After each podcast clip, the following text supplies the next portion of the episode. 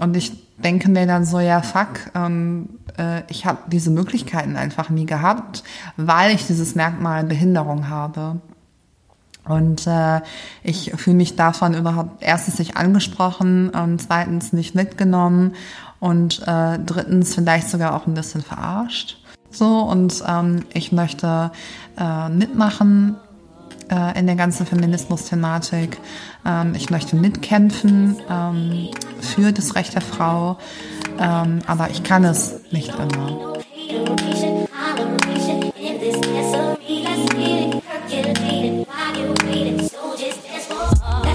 Hallo und herzlich willkommen im Podcast 100 Frauen. Mein Name ist Miriam Steckel und in diesem Podcast interviewe ich Aktivistinnen über ihr Leben, modernen Feminismus und warum sie sich in Deutschland für Chancengleichheit einsetzen. Nach einer etwas längeren Osterpause geht es nun endlich mit der nächsten Podcast-Folge weiter. Im Interview habe ich Laura Gehlhardt zu Gast. Laura arbeitet als Autorin, Coach und Bloggerin und berät Firmen zu Inklusion und Diversität. Ich wurde im Netz auf sie aufmerksam, weil sie sich dort aktivistisch für Menschen mit Behinderung einsetzt und total humorvoll aus ihrem Alltag als Rollstuhlfahrerin berichtet und dadurch ganz, ganz viele Menschen ähm, für das Thema sensibler und aufmerksam macht. Und genau deswegen wollte ich sie unbedingt zum Interview in meinem Podcast treffen und ich habe sie besucht und sie war in echt genauso humorvoll und lustig und spannend, wie sie das auch sowohl auf Instagram als auch auf ihrem Blog schreibt. Im Interview erzählt sie ganz viele Anekdoten und Geschichten aus ihrem Alltag. Natürlich habe ich sie auch gefragt, wie es war, ihr Buch zu schreiben und auch das Thema Feminismus haben wir ganz intensiv besprochen aus ihrer Brille oder aus ihrer Perspektive und ähm, warum es für sie insbesondere wichtig ist, dass Feminismus inklusiv und intersektional gedacht wird. Also mal wieder ein absolut spannendes Podcast-Interview und ich bin mir sicher, dass auch ihr genauso mit Spannung diesem Interview folgt, wie ich während des Gesprächs. Deswegen nun ganz viel Spaß mit der absolut lustigen und warmherzigen Laura Gehlhardt.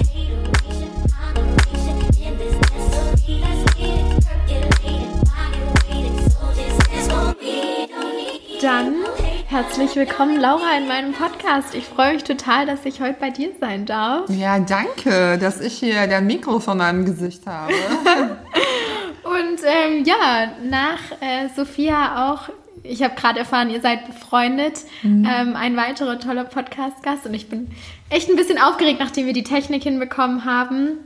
Zu meinem äh, Beginn vom Podcast. Mhm. Normal mhm. überlege ich mir immer einen Beginn und ob ich jetzt mit deinem Aktivismus starte oder eher zu 100 Jahre Frauenwahlrecht. Aber ich dachte, ich starte bei dir mal ganz anders. Und zwar oh hast du ja schon relativ viele Interviews gegeben. Mhm.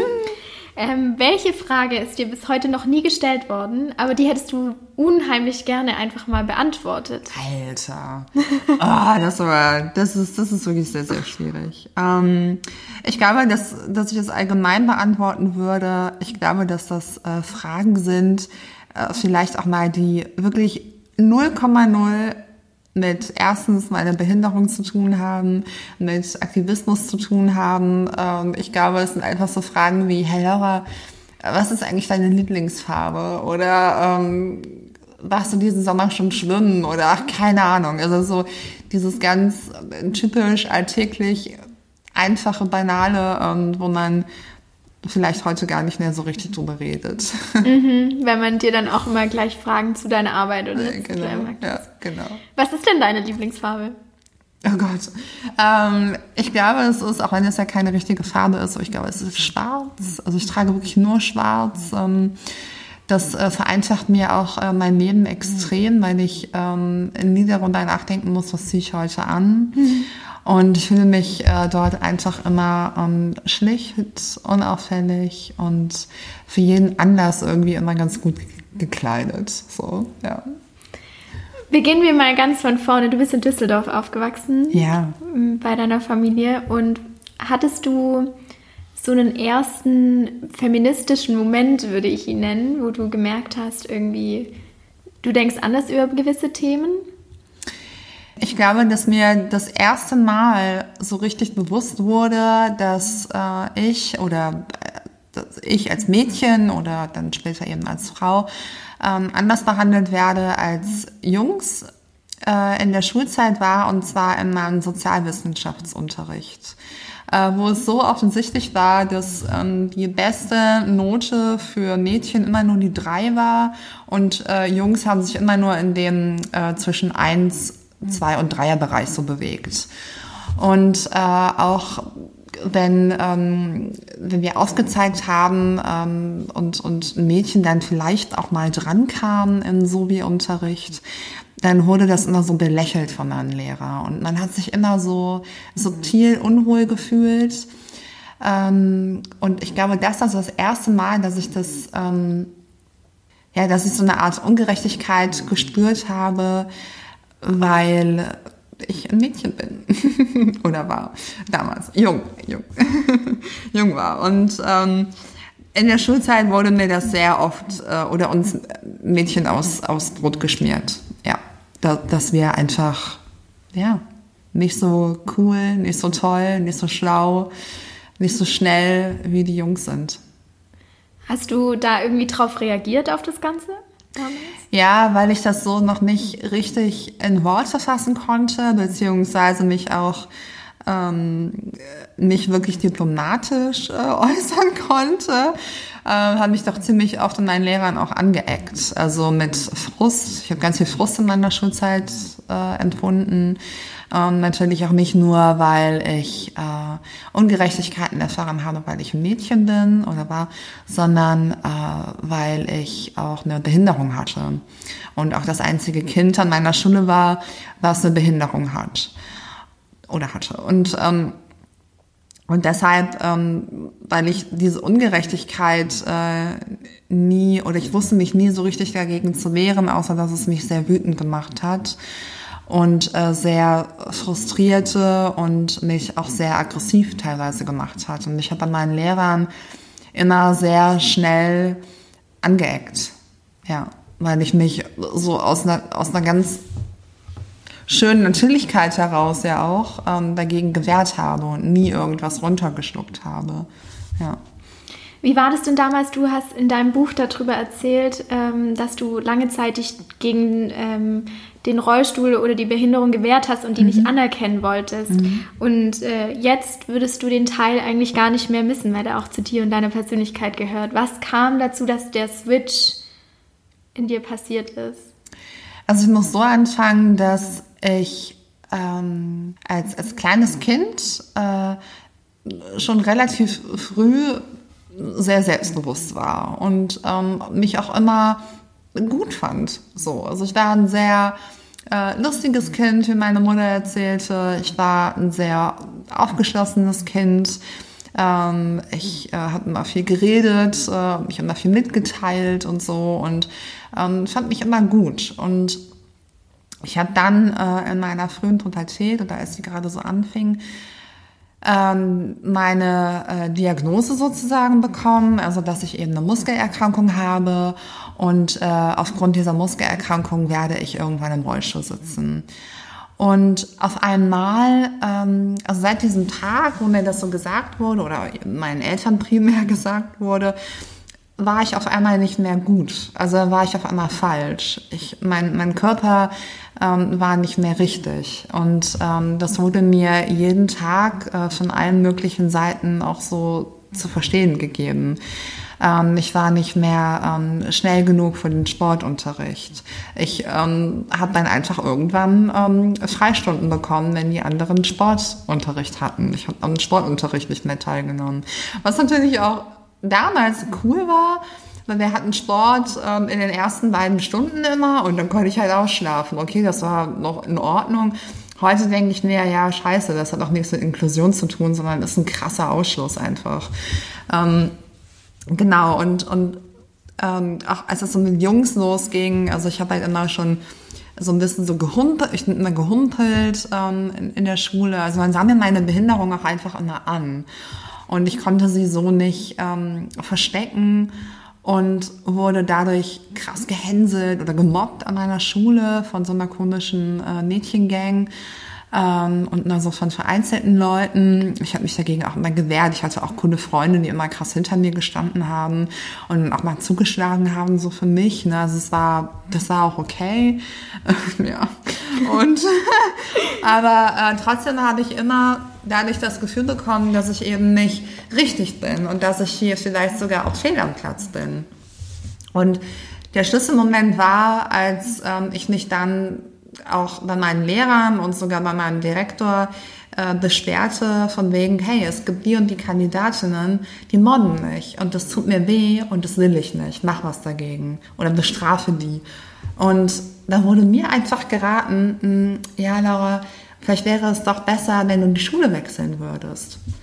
Und es hat mich so wütend gemacht, weil ich nicht verstanden habe, dass, warum werde, soll ich bestraft werden und aus meiner Schule, die mir ja auch hier und da mal ein bisschen Spaß gemacht hat und aus meinem Freundeskreis rausgerissen zu werden, nur weil andere sich nicht benehmen können. So. Und ähm, mir wurde gesagt, ja, es wäre doch vielleicht auch besser, dass du unter deinesgleichen bist, ja, so mit anderen behinderten Kindern.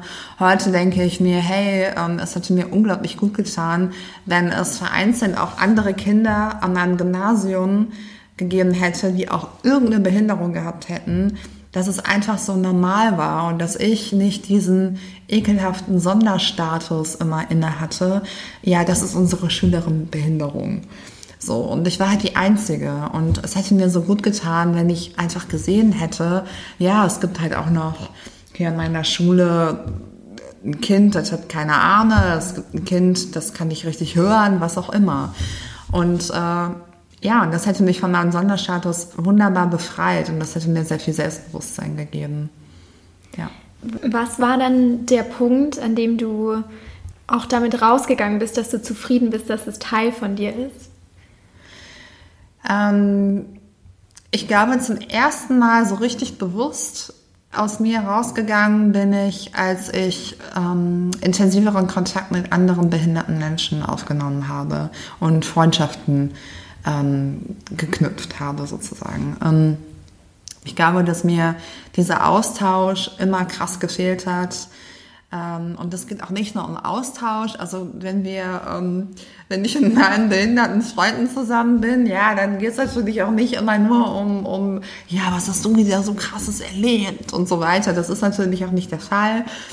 Ähm, aber es geht auch einfach darum, äh, sich äh, generell Geschichten des Alltags zu erzählen. Und äh, das sind dann Liebesgeschichten, Liebeskummer, wenn ich mit meinen ähm, Freundinnen unterwegs bin, die vielleicht auch einen Rollstuhl sitzen oder sonst eine Behinderung haben.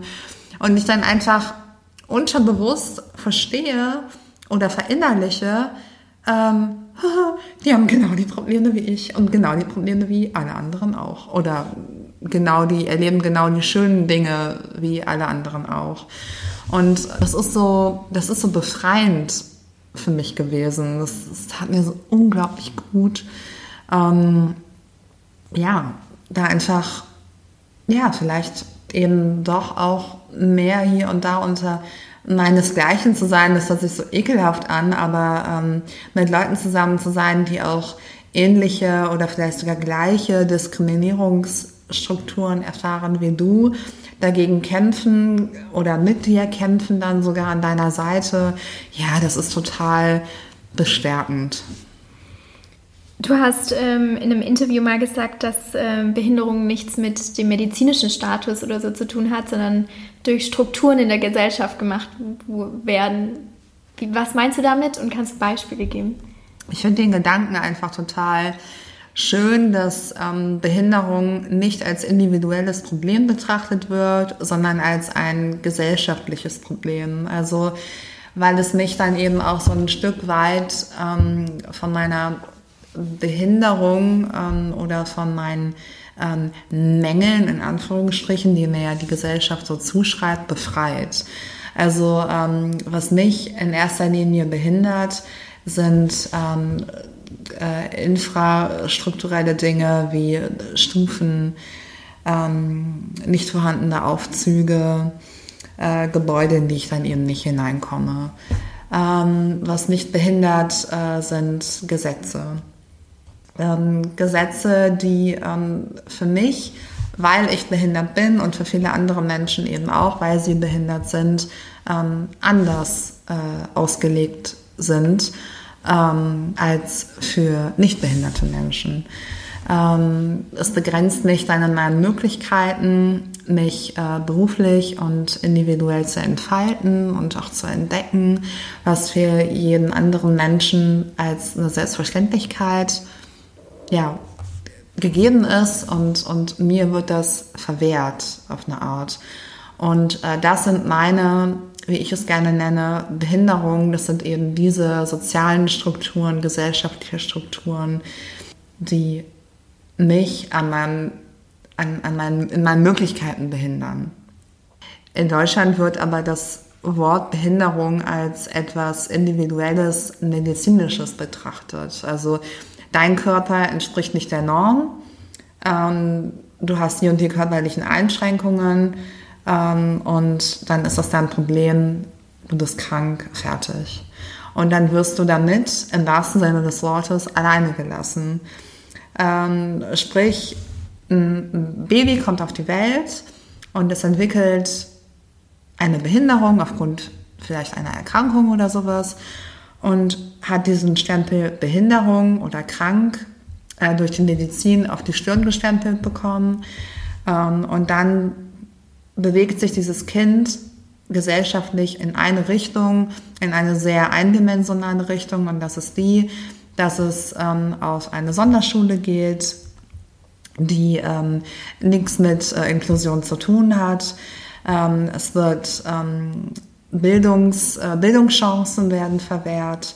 Nach dieser Sonderschule ähm, äh, geht das Kind äh, in eine Behindertenwerkstatt ähm, und da bleibt es dann oder dann bleibt dieser Mensch, dieser erwachsene Mensch, bleibt dann dort bis zum Ende seines Lebens oder äh, ihres Lebens und dann ähm, passiert dieses Leben irgendwo ganz am Rande dieser Gesellschaft und keiner bekommt da irgendwas von mit.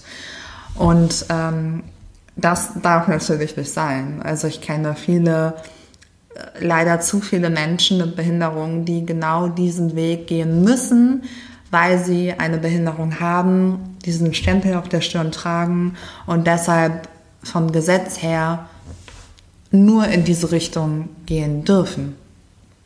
Spannend. Was, was bedeutet für dich dann normal? Ach, eigentlich finde ich dieses, dieses Wort normal ähm, schon alleine deswegen schwierig, weil mir diese Frage auch oft gestellt wird. So, ja, was ist denn normal?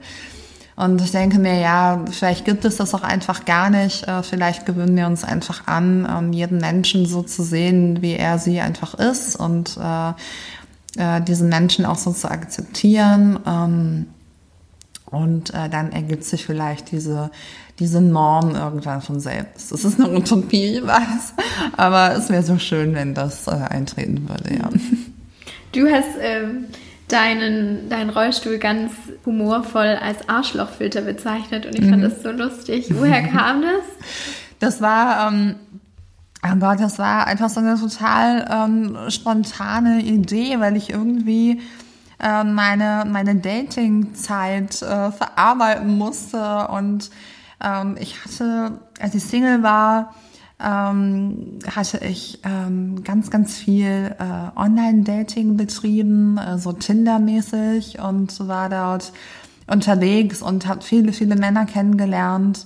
Ähm, oder auch wenn ich feiern war, ähm, ich, ich habe irgendwie immer, ich flirte halt auch unglaublich gerne. Und äh, wenn ich feiern war, dann, dann habe ich immer schnell irgendwie Kontakte aufgebaut und äh, habe dann immer sehr schnell gemerkt, dass wenn ähm, oder ob jemand ähm, offen ist für mich oder eben nicht. Also ist da jemand ähm, offen genug, sich auf mich einzulassen, was über so ein One-Night-Stand vielleicht auch hinausgeht, ähm, äh, mit mir auch, naja, den Alltag als, als, als Freundin oder Partnerin zu verbringen.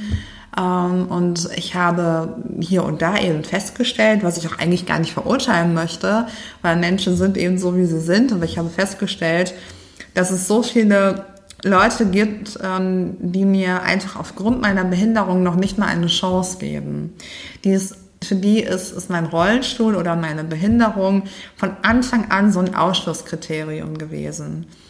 Und das waren für mich früher einfach so Leute, ja, dann geh, tschüss. So, und ähm, und finde ich, hat mir das auch wehgetan. Aber weil ich immer schon sehr selbstbewusst war, stand ich da irgendwie auch, naja, hier und da ganz gut drüber. Und habe diese Leute dann eben auch so als, ja, dann bist du halt ein Arsch und dann bist du halt nicht gut genug für mich und mein Leben so. Und ähm, ja, und dann denke ich mir, okay, dann sei nicht offen genug und dann ähm, probiere es erst gar nicht und äh, lebe weiter so dein Leben, wie du es gelebt hast und lass mich in Ruhe. Weil ich möchte auch niemals mit jemandem zusammen sein, der Behinderung generell als ein Ausschusskriterium betrachtet. So. Und weil auch wenn ich jetzt äh, gesund äh, oder, oder fit äh, durch, durch die Straße von Berlin springen und, und hopsen würde, ähm, ich würde niemals einen Partner an meiner Seite haben wollen, der dafür nicht offen ist, weil wenn mir irgendwas passieren sollte oder würde, der sich äh, irgendeine Erkrankung bekomme oder einen Unfall hätte und dann eine Behinderung erwerben würde, ähm, dann wäre dieser Mensch ja weg. So und ähm, das würde ich generell einfach nicht wollen. Ja. Da wäre es manchmal hilfreich, andere Leute hätten auch so ein Filter, weil man es ja oft dann gar nicht weiß. Ne? Das weiß man nicht, aber ich hoffe für jeden, dass für jede, dass, dass sie das dann auch äh, ziemlich schnell äh, checkt. Und ich bin mir heute auch sicher, ich glaube auch nicht nur, dass es Mensch A und Mensch B gibt. Ich glaube, dass jemand, der vielleicht sogar sagt, so, oh nee, jemanden, der eine Behinderung hat, möchte ich nicht daten oder ich könnte mir das gar nicht vorstellen. Ich glaube, so Menschen direkt so zu verurteilen, ist auch nicht richtig, weil ich glaube oder der Überzeugung bin, dass man in viele Sachen auch hineinwächst. Ja, also wenn die Liebe deines Lebens äh, einen Autounfall hat und, und die muss ein Bein amputiert werden oder sie bekommt irgendwie MS oder sowas, ja, dann ähm, ist das ja immer noch die Liebe deines Lebens und dann lässt man sich, wenn man cool genug ist und das Gehirn dafür hat, ähm, Wege und Mittel einfallen, wie man so eine Beziehung ähm, glücklich weiterleben kann. Und äh, dann wächst man da vielleicht auch rein. Es ist vielleicht auch wie, als wenn du als, als Paar ein, ein behindertes Kind bekommst. Ja, es ist, ähm, es ist so Learning by Doing. Ne? Und deshalb jemanden so zu verurteilen von Anfang an, ist da vielleicht auch nicht so der richtige Weg. Mhm. Ja.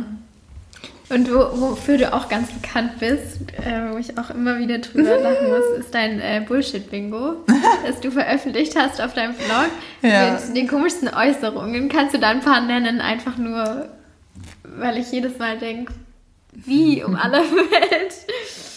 Ja. Also ich habe 2014 dieses äh, Rollstuhl-Bingo zusammen rausgebracht äh, mit dem Bingo-Gott sozusagen, Lorenz Meyer, und der ähm, ähm, hatte dieses Design mir zur Verfügung gestellt. Ich hatte darin dann ähm, mir 25 äh, Sprüche gesammelt, äh, die Rollstuhlfahrer und Rollstuhlfahrerinnen sehr oft zu hören bekommen. Äh, und das sind dann so Sprüche wie, äh, die ich ja heute noch äh, sehr oft höre. Ähm, kannst du Sex haben? Ähm, äh, ist dein Freund auch behindert? Oder sitzt dein Freund auch im Rollstuhl? Ähm, oder ich weiß, wie das ist. Ich habe mal Zivi gemacht. Irgendwie sowas. Oder ja, ich saß auch mal drei Wochen im Rollstuhl. Ich weiß genau, wie das ist. So.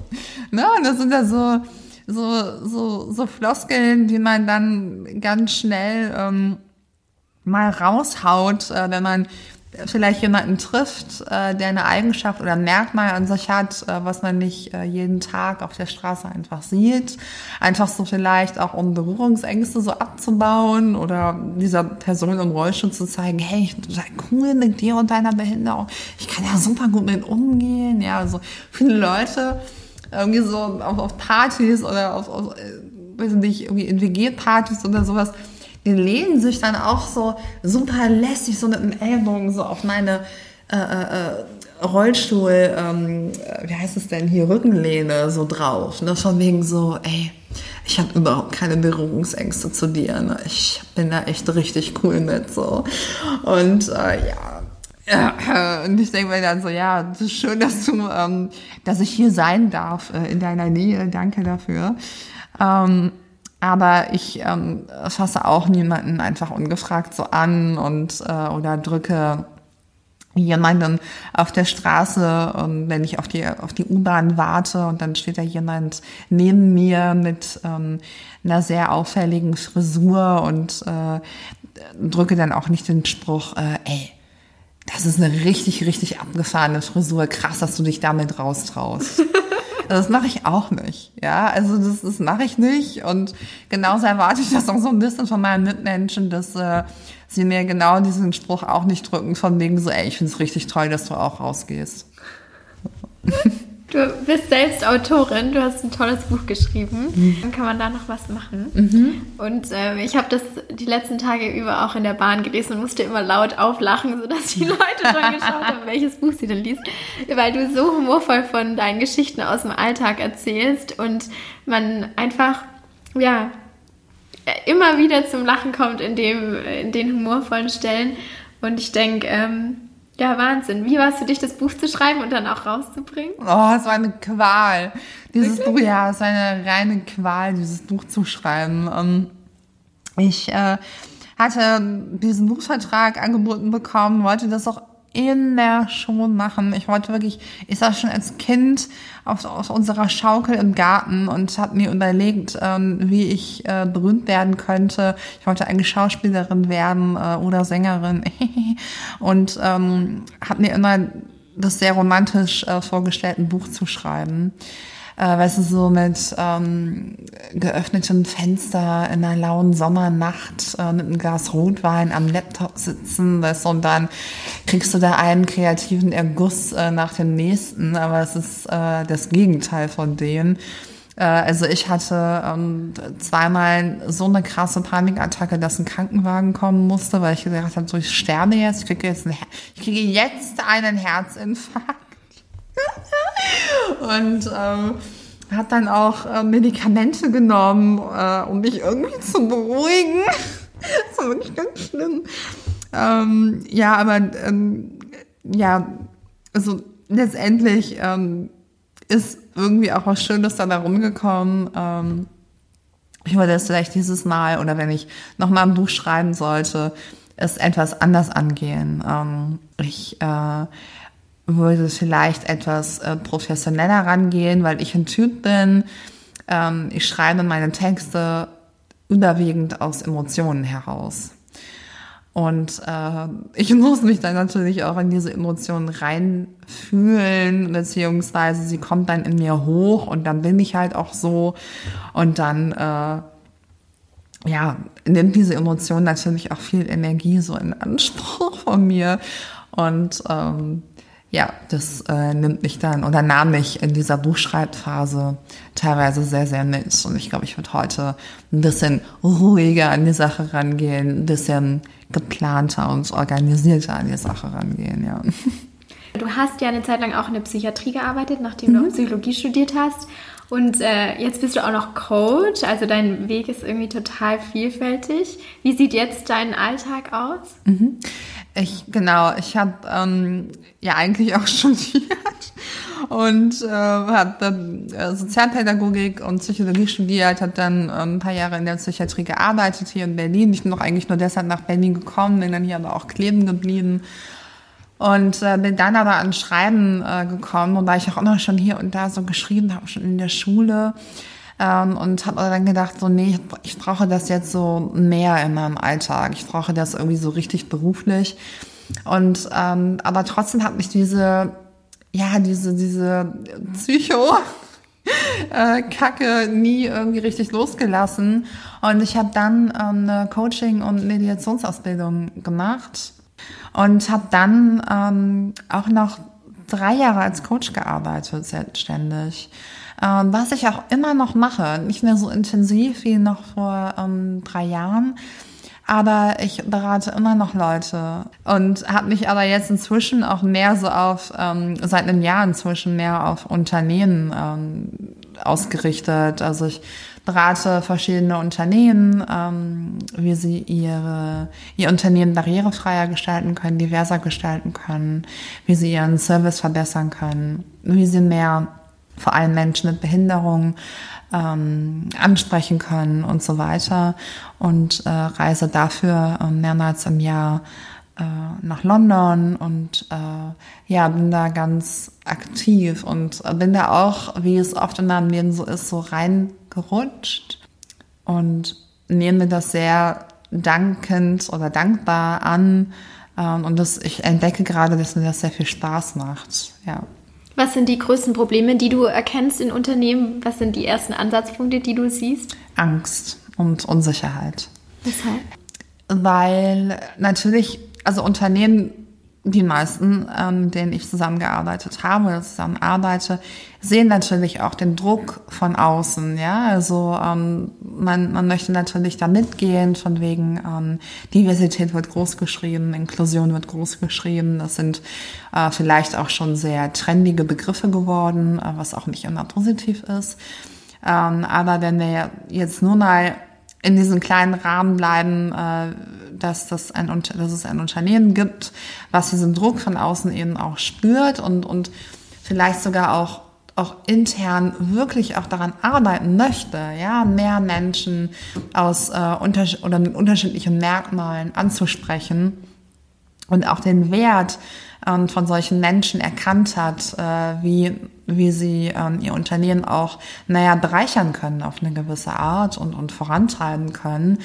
Ähm, aber wie spreche ich solche Leute an? Wie, wie, wie komme ich an diese Leute? Was ist die Verbindungsstelle dazu?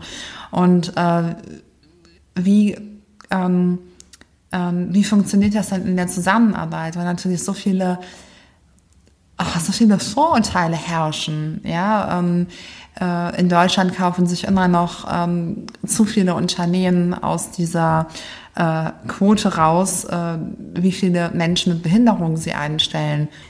Du bist mittlerweile auch stolze Aktivistin in dem ganzen Thema ähm, und vor allem bist du auf dem Netz sehr aktiv. Wie findest du da einen Kanal für dich? Was findest du sind die Vorteile von Netzaktivismus für dich? Die Vorteile von Netzaktivismus für mich ähm, ist vor allem, dass ich immer Zugang dazu habe.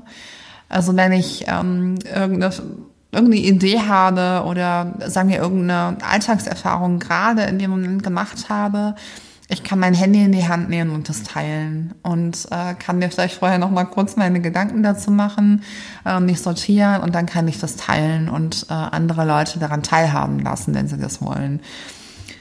Das ist äh, definitiv so ein Vorteil. Und was ich auch unglaublich schätze oder zu schätzen weiß, ist, ähm, dass ähm, es viel weniger Barrieren im Netz gibt, als dass ich jetzt irgendwie ähm, raus müsste, ähm, in, in, zu irgendeiner Veranstaltung müsste, ähm, zu irgendeiner Demo in eine andere Stadt fahren müsste, etc.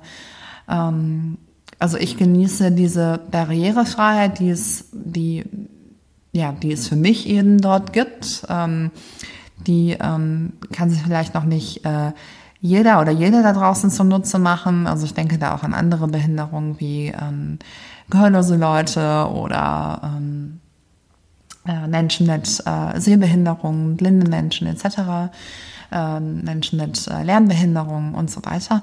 Ähm, aber für mich liegt der Vorteil ganz klar darin, dass ich äh, immer Zugang dazu habe und äh, meine Stimme ähm, spontan erheben kann. Ja.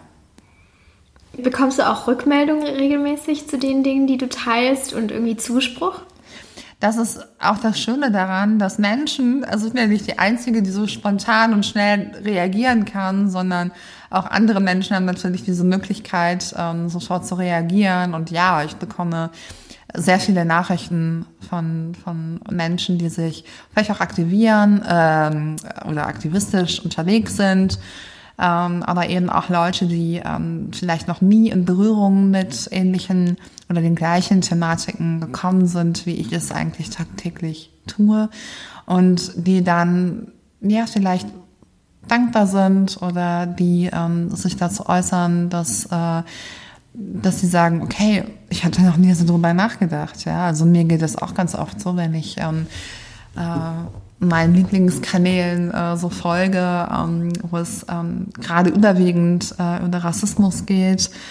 Ähm, und ich mir auch denke so, ah, fuck, ja, scheiße, ähm, ich bin weiß. Und äh, das ist ein richtig, richtig großes Privileg in diesem Land vor allem, ähm, eine weiße Hautfarbe zu haben. Und äh, ich bin ja nicht nur die Arme äh, oder das Opfer, wenn ich behindert bin, sondern ich trage natürlich auch sehr viele Privilegien mit mir herum. Und sich dessen bewusst zu werden, äh, das ist, äh, das, das geht teilweise sehr nah, es ist sehr, ähm, äh, sehr berührend auch, es ist auch sehr konfrontativ. Ähm, das tut vielleicht auch mal weh, aber das finde ich gerade ziemlich cool, weil ähm, es mir so gut die Möglichkeit gibt, ähm, es noch besser zu machen. Und ich bin auch so ein Typ, der sich gerne immer, immer, immer weiterentwickeln möchte. Ich mag dieses Wort Selbstoptimierung überhaupt gar nicht. Aber es geht so in diese Richtung, so ich möchte oder ich habe diesen Drang, immer noch besser zu werden. Und das erhält mich irgendwie so am, am Leben und es motiviert mich und es hält jung. Und wo wir schon beim Thema wären, und zwar White Feminism oder White Girls Feminism, mhm. also der weiße Feminismus. Und ja, da muss ich mich an die eigene Nase fassen. Ich bin weiß, ich bin blond, ich bin total privilegiert in allem, was ich tue. Und ich bin ja eigentlich das Standardbild von dem. Mhm. Ich äh, bin arbeitnehmend, mir geht's gut, ich habe studiert. Wirklich, ich habe alle Merkmale, die da dazugehören. Und ähm, ja, ich, ich muss auch mich an die eigene Nase fassen und mehr darüber nachdenken, dass nicht nur mir manche äh, Türen durch den Feminismus verschlossen bleiben, sondern dass die, die mir geöffnet wurden, für viele andere noch nicht mal durchgängig sind und dass wir mit dem Feminismus eigentlich noch an Dingen arbeiten, wo wir viele andere rauslassen. Wie ist deine persönliche Auffassung davon?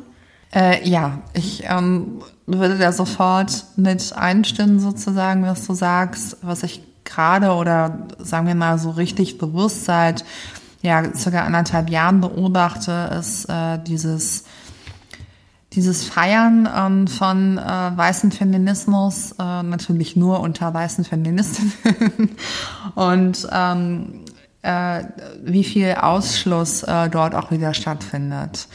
Ähm, ich erlebe das auf verschiedenen Veranstaltungen, die sich ähm, äh, Feminismus ganz groß auf die Fahne schreiben. Wenn ich dort auftauche, fühle ich mich aber eher ähm, ausgeschlossen beziehungsweise überhaupt gar nicht ähm, angesprochen, weil dort von so vielen Möglichkeiten erzählt wird und äh, sich so viel auf die Schulter geklopft wird, weil man krass Karriere gemacht hat. Ähm, und ich denke mir dann so, ja, fuck, ähm, äh, ich habe diese Möglichkeiten einfach nie gehabt, weil ich dieses Merkmal Behinderung habe. Und äh, ich fühle mich davon überhaupt erstens nicht angesprochen und zweitens nicht mitgenommen und äh, drittens vielleicht sogar auch ein bisschen verarscht, ähm, weil ich bin auch eine Frau, ich bin halt Frau so und ähm, ich möchte äh, mitmachen äh, in der ganzen Feminismus-Thematik. Ähm, ich möchte mitkämpfen ähm, für das Recht der Frau, ähm, aber ich kann es nicht immer. Und äh, das finde, empfinde ich als sehr, sehr wichtig, dass äh, das eben auch von äh, privilegierten weißen Feministinnen auch genauso verstanden und gesehen wird und verinnerlicht wird. Ähm, denn äh, sonst äh, sind äh, diese Frauen auch irgendwann genauso scheiße, wie ähm, es jetzt äh, viele alte, weiße, gesunde Männer sind. Mhm. Wie können wir das Thema von Intersektionalität noch verbessern und weiter vorantreiben im, in der Bewegung vom Feminismus? Ähm, ich glaube, dass man sich ganz essentielle Fragen stellen sollte, die, ähm, die man sich vielleicht auch erst an sich selbst äh, stellen sollte. Ähm, und mal vielleicht seinen eigenen Lebensweg ähm, reflektiert. Ähm, was habe ich eigentlich gemacht? Also wo stehe ich gerade und äh, welche Voraussetzungen habe ich, äh, dass ich hier stehen kann, so wie ich jetzt hier stehe und aussehe und äh, wie mich andere Leute eben auch, auch sehen, welche Position habe ich in der Gesellschaft und ähm, ähm, wie äh, geht es äh, oder gibt es Merkmale an mir, äh, die das möglich gemacht haben und haben auch andere Frauen genau die gleichen Voraussetzungen aufgrund irgendwelcher anderen Merkmale. Ähm, also es fängt immer so ein bisschen so vor seiner eigenen Haus, Haustür an. Ähm, oder sagen wir mal ähm, vor ihrer eigenen Haustür an.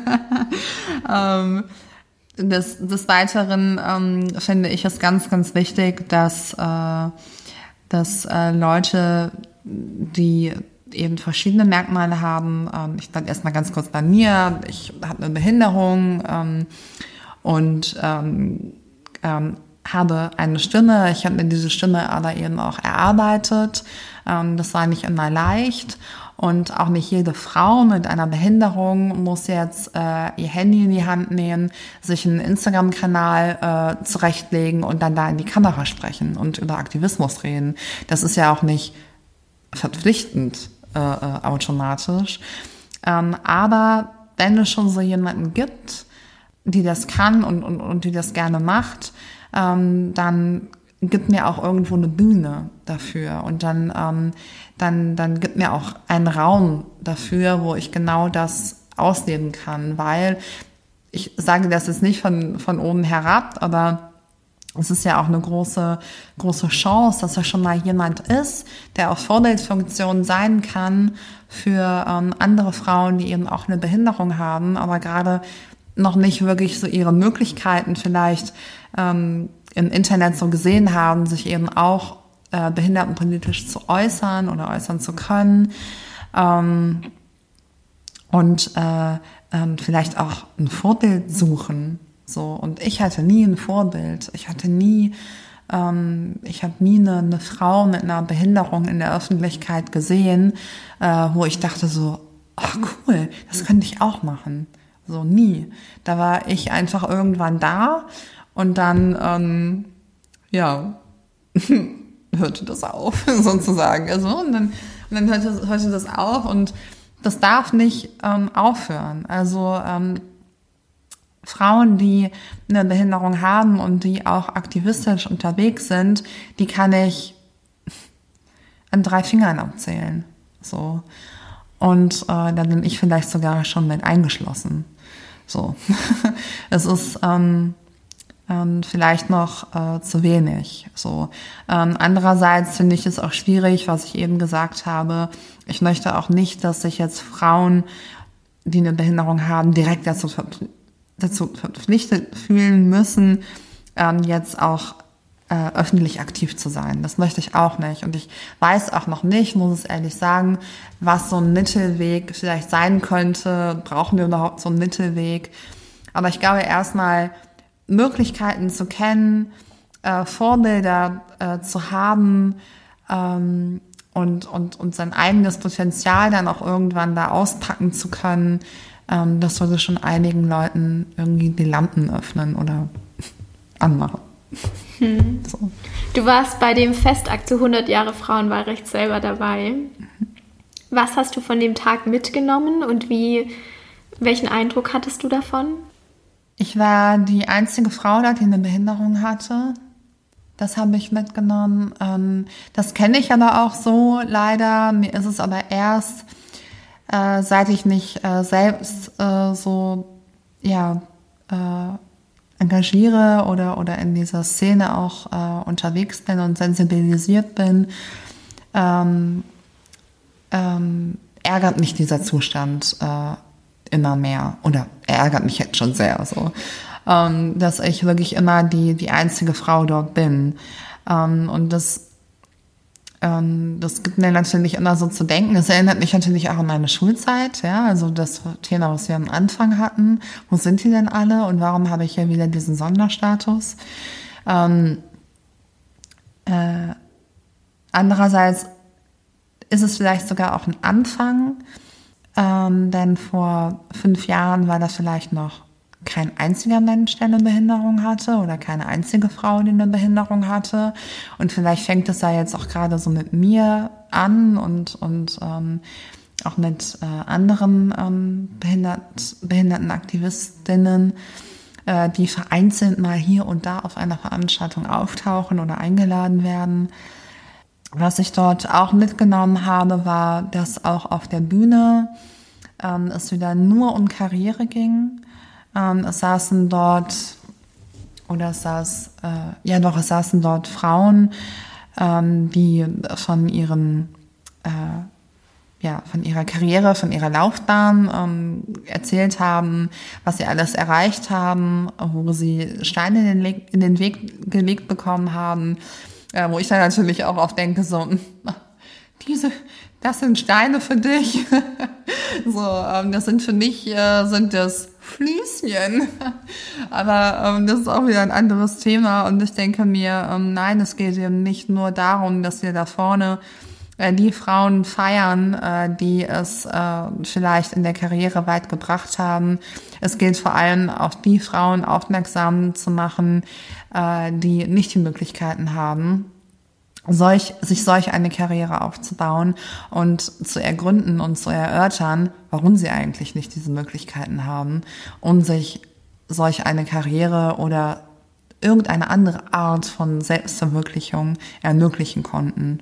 Und das ähm, störte mich besonders an diesem, an diesem Festakt. Ja.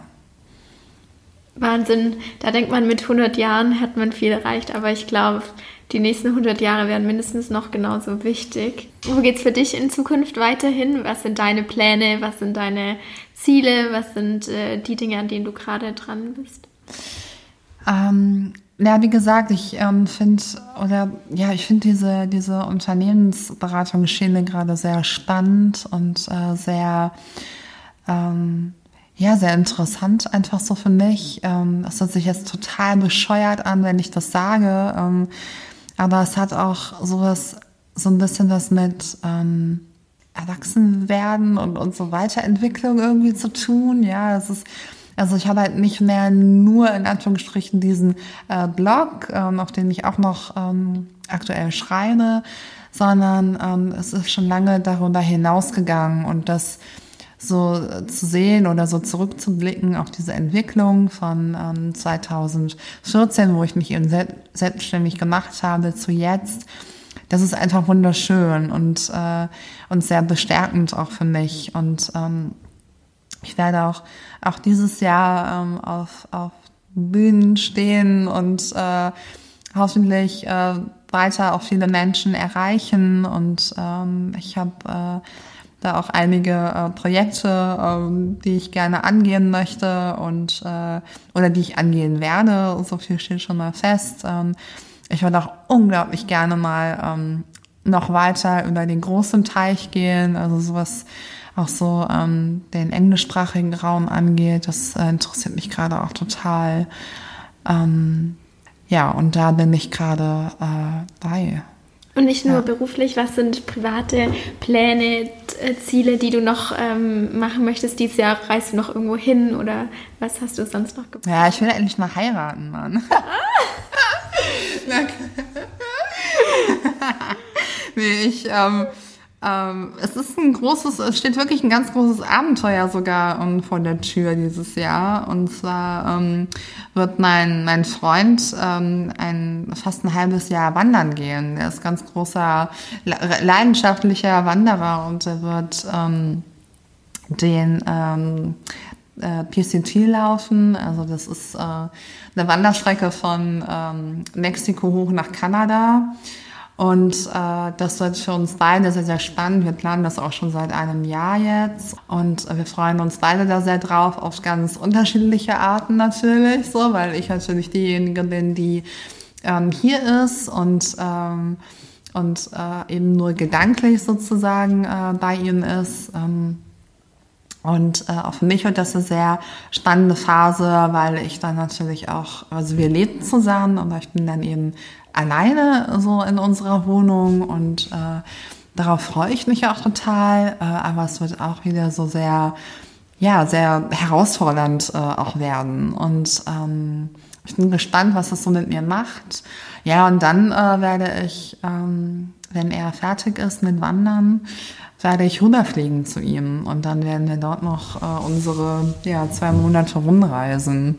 Und da freue ich mich natürlich sehr drauf. Cool. Ja. Du bist total stark und voranpreschend und ähm, ermöglichst dir total viele Dinge dadurch, dass du so meinungsstark bist und so mutig. Ähm, Gibt es Momente, in denen du auch sagst, du kannst nicht mehr, du willst nicht immer die sein, die alles hinbekommt? Ja, gestern Abend. gestern Abend habe ich geweint. Ähm, wir lagen im Bett und jeder hat so für sich noch was gelesen und ähm, ich habe auf einmal, also ich lese gerade ein, ähm, ein, ein englisches Buch, also ein Buch auf Englisch, ähm, von Michelle Obama übrigens, ähm, das neue, oder ah. das, den, dieses hier Becoming. Ähm, ja, es ist Buch und ähm, ich bin noch so auf den ersten 100 Seiten erst, ne? also ich habe gerade erst angefangen. Und ich lese das und lese das und lese das und ähm, auf einmal fange ich so an zu merken, wie ich Panik bekomme und, und, und habe dann angefangen zu weinen und, und mein Freund so, Schnucki, was ist denn los?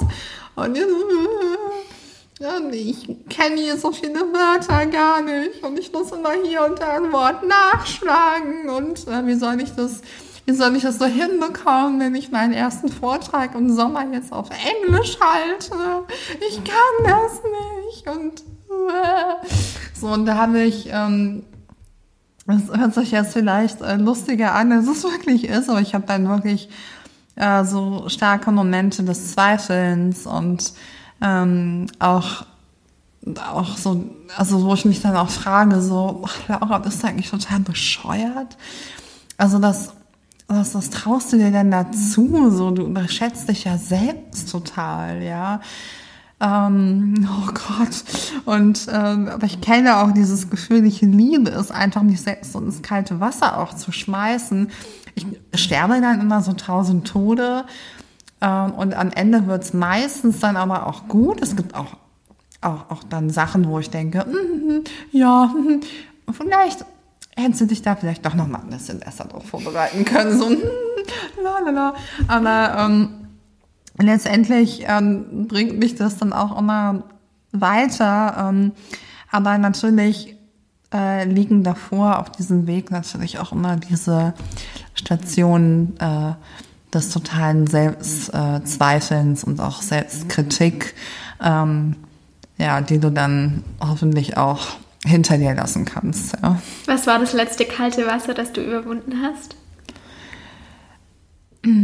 Ich glaube, das letzte kalte Wasser war äh, den äh, Job in London anzunehmen. Äh, einfach so ähm, einfach so, so zu machen und, und, und wo ich mir dachte, ähm, okay, die, ähm, wir sind ja jetzt so in, in Gespräch und äh, ja, okay, du, ich bin jetzt auch nicht der Typ, der sich äh, unglaublich gut verkaufen kann, auch wenn man das vielleicht erstmal so denkt, ne? Aber ähm, ich komme dann irgendwo rein und dann bin ich halt so, wie ich bin und dann finden das manche Leute gut und manche Leute vielleicht eher weniger. Aber die, die es dann gut finden, ähm, die ja, wollen dann vielleicht auch mehr sehen und äh, so war das halt äh, mit meinem aktuellen Job in London. Und, äh, und dann danach dachte ich mir auch so, oh scheiße, jetzt hat das ja echt geklappt. So, Scheiße. jetzt, jetzt musst du da ja wirklich durch. So. Und äh, weil ich natürlich auch gar nicht so richtig ähm, daran vielleicht auch geglaubt habe, ja, dass das wirklich klappt. Aber dann hat es halt geklappt und ich denke mir so, ach scheiße, man, jetzt musst du echt an deinem perfekten Englisch arbeiten. so Und äh, jetzt musst du echt Englisch besser lernen und ähm, dich auch auf diese, auf diese Meetings so besser also vorbereiten überhaupt. Ja, dann musste da irgendwie mal so eine Präsentation halten von Menschen, die das schon seit 30 Jahren machen. Oh Gott, das ist alles so peinlich. Und, aber ich muss es jetzt halt tun und das war der letzte Sprung ins kalte Wasser. Ja. Cool, wunderbar. Ich habe ähm, zu Ende immer fünf Fragen, wie du weißt, die ich jedem Podcast-Gast stelle. Und ich würde am besten gleich damit anfangen. Und die erste Frage ist, was ist dir vor allem in deinem Aktivismus wichtig? Äh, Loyalität und ähm, Solidarität. Das ist mir ganz, ganz wichtig. Ähm, das äh, vermisse ich in, in meiner Szene ganz oft, also bei äh, Menschen mit äh, Behinderungen, dass sie sich äh, solidarisch zeigen. Ähm, ich, ähm, ich glaube, es, ich beobachte erst seit ja, circa so einem halben Jahr, dass man sich gegenseitig im Netz auch mehr bestärkt. Ähm, und ähm, habe dann natürlich auch so meine, meine, meine Freundschaften, wo es natürlich auch darum geht, ähm, äh, verschiedene Themen ähm, mehr in den Mainstream vorzurücken und wo man dann natürlich auch äh, sagt, hey, kannst du das heute mal teilen? Ich habe dieses und jenes Projekt äh, gemacht und äh, möchte das gerne weiter verbreiten. Und dann, ja klar, mache ich das. Und äh, äh, dann, also das habe ich ähm, in, in den ganzen Jahren äh, vermisst und, und das kommt jetzt gerade so schön raus und das, das genieße ich total. Also dieses Bestärken, auch nicht nur unter äh, uns Behinderten selbst, sondern auch unter uns Frauen so und äh, ähm, ich, ich, ich mag das einfach total gerne. Also wie gesagt, du hast ja jetzt ähm, hier Sophia Hoffmann in deinem Podcast gehabt und äh, gestern bekam ich dann die Nachricht von ihr, wo es eigentlich um, um irgendwas anderes ging. Ähm, und sie ähm, erzählte mir via Sprachnachricht, ja, und übrigens ähm, war ich äh, ähm, hier in dem ähm, 100 Frauen Podcast und ich habe gehört, du bist die Nächste, boah, super geil, äh, freu dich drauf, ähm, weil das wird eine richtig, äh, äh, richtig coole Sendung so.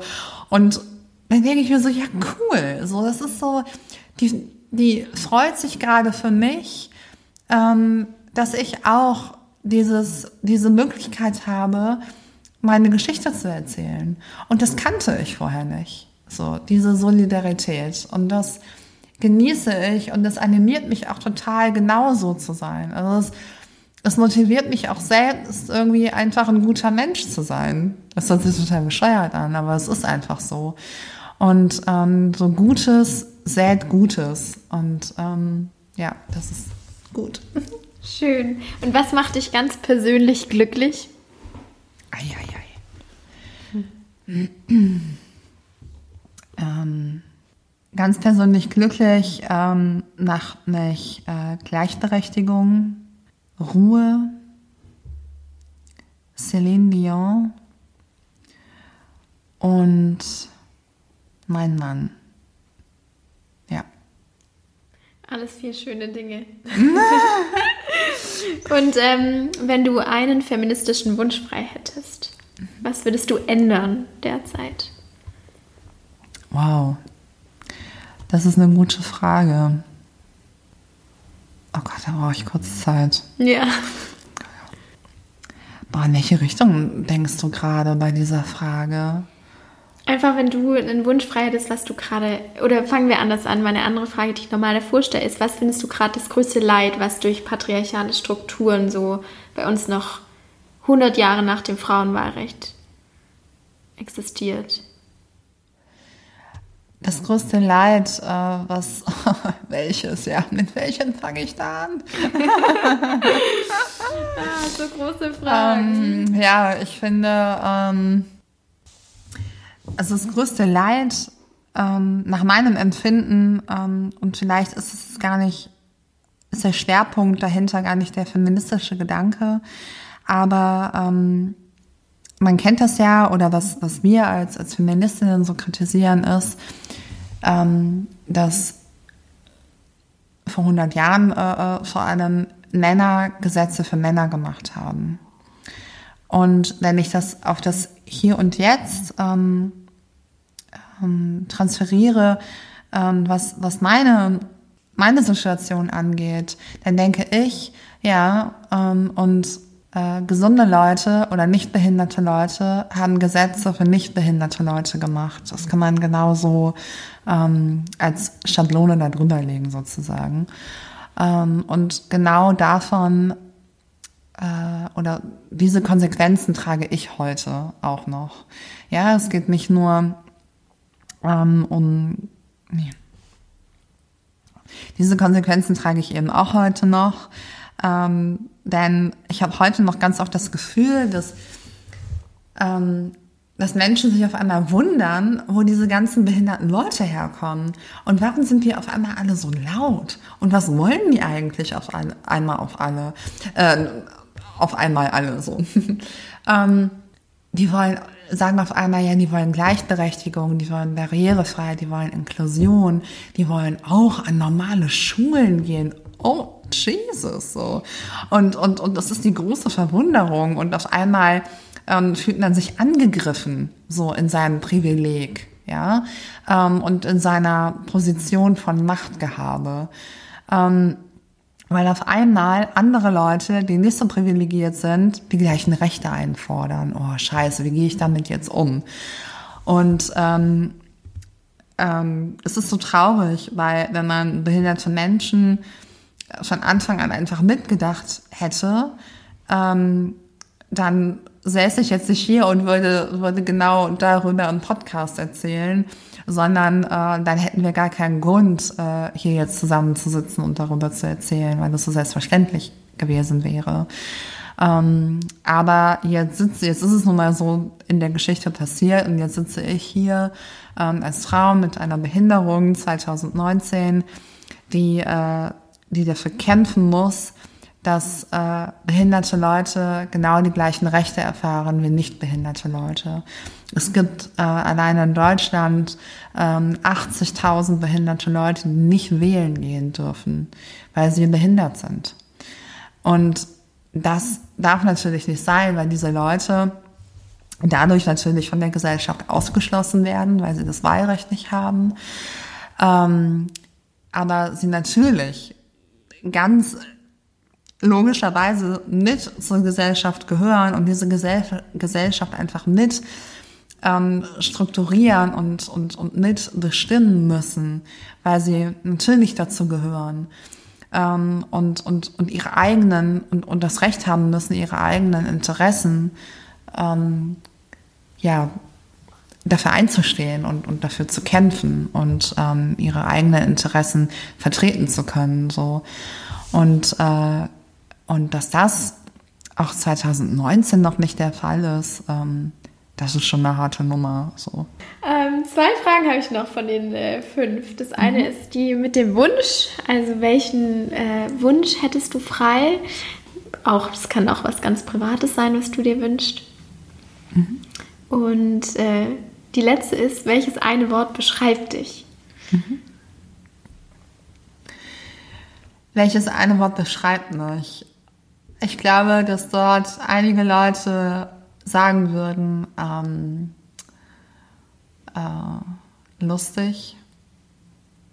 Oh Gott, ich könnte jetzt so viele andere Leute aufzählen, aber wenn das ist, okay, das ist gerade das Erste, was mir eingefallen ist. Ähm, äh, lustig, ja. Ich cool. glaube, ja. es lustig, ja. Kann ich bestätigen. Cool, ja. schön. Und die andere Frage, was war die andere Frage? Welchen Wunsch, also welches, okay. wenn du vielleicht an das Leid denkst, wünschst du dir, dass es besser wäre oder hättest du auch noch einen anderen Wunsch? Wenn ich jetzt an meinen äh, Aktivismus denke, da würde ich mir natürlich wünschen, dass äh, Menschen mit Behinderung generell einfach mehr mitgedacht werden, ähm, beziehungsweise dass man sich einfach bewusst wird, ähm, dass es sie gibt und, äh, äh, und sie in, in Veranstaltungen, in ähm, äh, Events, in äh, ähm, politischen Veranstaltungen etc. einfach ähm, äh, mitdenkt und äh, ihnen auch äh, die Bühne gibt. Und das ist natürlich immer auch so ein bisschen damit verbunden, ähm, etwas von seiner eigenen äh, privilegierten Macht abzugeben. Ähm, ich glaube, das muss man auch verstehen. Nicht nur verstehen, sondern auch umsetzen. Ich glaube, das ist sehr, sehr schwierig für viele Leute. Ähm, aber äh, nur so schafft man das ganz einfach, dass man ähm, diese Pluralität, äh, die ja die Gesellschaft nun mal mit sich bringt, ähm, auch nach außen hin äh, tragen kann und, und zeigen kann und, äh, und ja, am Ende, ähm, ach Gott, das hört sich so pathetisch an, aber am Ende einfach gemeinsam äh, stark aus der ganzen Geschichte rausgehen kann. Ja. ja. Ich glaube, mit den Worten können wir den Podcast abschließen. Vielen Dank für deine Zeit, für deine Worte, für deinen Aktivismus dass du dir regelmäßig ein Handy ins Gesicht hältst und das teilst, weil ich muss gestehen, dass du mich oft erwischt hast bei dem, bei dem Gedanke, ey, daran habe ich noch nie gedacht. Ähm, und sei es nur, wenn ich mal wieder ganz normal die Stufen in Berlin nach der U-Bahn hochgehe und denke, wie würde jetzt jemand anderes hier hochkommen? Also vielen Dank für dich und dein Sein. Und ich habe zu danken. Podcast warst. Ich freue mich auf jeden Fall auf alles weitere und auf jedes weitere Treffen und jede weitere jeden weiteren Talk, den du nicht nur in England, sondern auch in Deutschland geben wirst. Ja, ich freue mich auch und ähm, ich bedanke mich sehr, dass ich hier zu Gast sein durfte.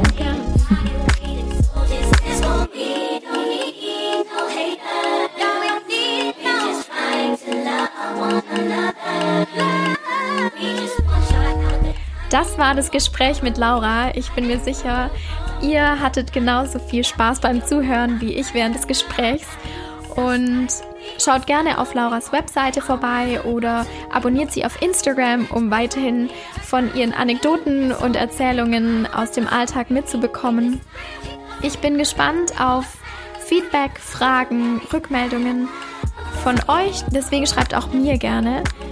In der nächsten Podcast-Folge, dadurch, dass es ja schon die zehnte Podcast-Folge mittlerweile ist, habe ich eine ganz besondere Frau ebenfalls zu Gast, und zwar unsere Bundesjustizministerin Katharina Barley. Es ist ebenfalls ein grandioses Interview, deswegen seid gespannt drauf. Die nächste Podcast-Folge lässt nicht ganz so lange auf sich warten. Und wir hören uns einfach das nächste Mal, wenn Katharina Barley bei mir zu Gast ist. Bis dahin.